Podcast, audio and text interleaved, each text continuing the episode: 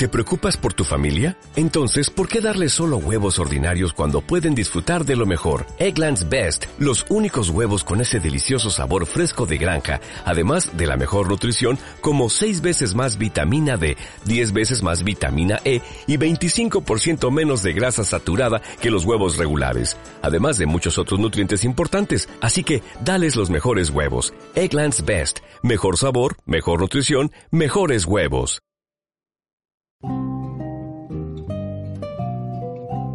Berecundo Pessoa, un otrora en el siglo XXI. Muchos le han emparentado con el más famoso escritor portugués, otros aseguran haber leído que aparece como soldado de fortuna a las órdenes del coronel Aureliano Buendía. Los más le han visto alguna vez acompañando al contrabajo en los conciertos de jazz del Café Central. Lo cierto es que se ha instalado en la ciudad. Se llama Berecundo Pessoa y es un otrora en el siglo XXI.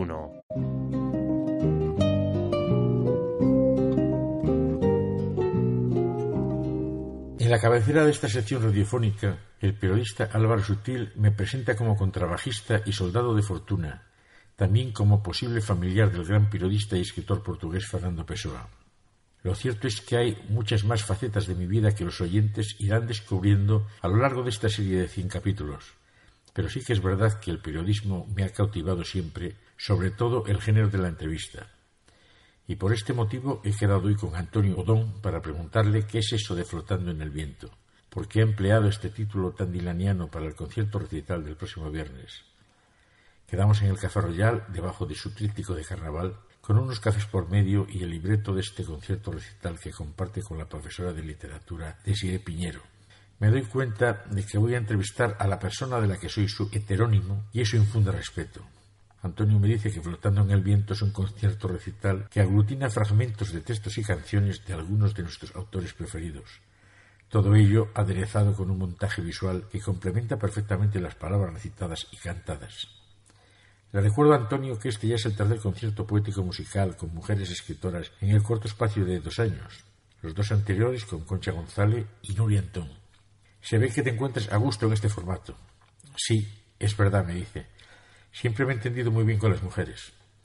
Tal vez porque me paso el día rodeado de ellas en casa, en el trabajo y también en actividades culturales. Podemos considerar que este concierto como el tercero de una trilogía con mujeres escritoras y buenas amigas. Este formato pretende llevar la literatura, arropada por la música y las artes visuales, a la categoría de espectáculo, Cuidamos mucho la puesta en escena, las proyecciones y una iluminación intimista, sin aplausos hasta el final, que hace que los espectadores se concentren en lo que está sucediendo en el escenario. ¿Qué autores traes a este concierto? Me dice, hay fragmentos de texto de Julio Cortázar, Juan Rulfo, Ernesto Sábato, Federico García Lorca y músicos como Joaquín Sabina, Silvio Rodríguez, Luis Eduardo Ote o Cohen, además de algunos textos de Desiré o alguna canción mía. Un hora sin paradas, un viaje literario y musical. Os lo recomiendo a todos. Lo hacéis en el Salón de Actos de la Biblioteca Municipal el viernes 14 a las 20.30. Sí, me contesta Antonio. El lugar no es muy grande, poco más de 100 personas, pero funciona muy bien. Este próximo viernes ya hay muchas cenas de empresa y aquellos amigos y amigas que tengan cena el viernes, qué mejor que una hora de poesía y música antes de pasar a degustar los placeres de la buena mesa. A las 9.30 ya estarán listos. Sabes que no nos gusta que los actos duren más de una hora. No hay disculpa para no ir. Al final, la conversación se nos va por otros derroteros.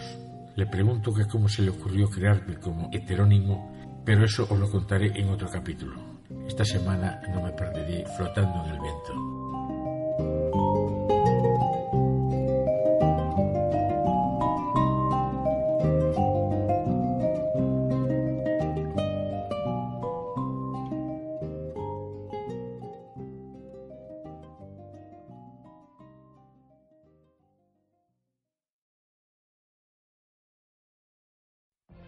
What if you could have a career where the opportunities are as vast as our nation, where it's not about mission statements, but a shared mission? At U.S. Customs and Border Protection, we go beyond to protect more than borders, from ship to shore, air to ground, cities to local communities. CBP agents and officers are keeping people safe.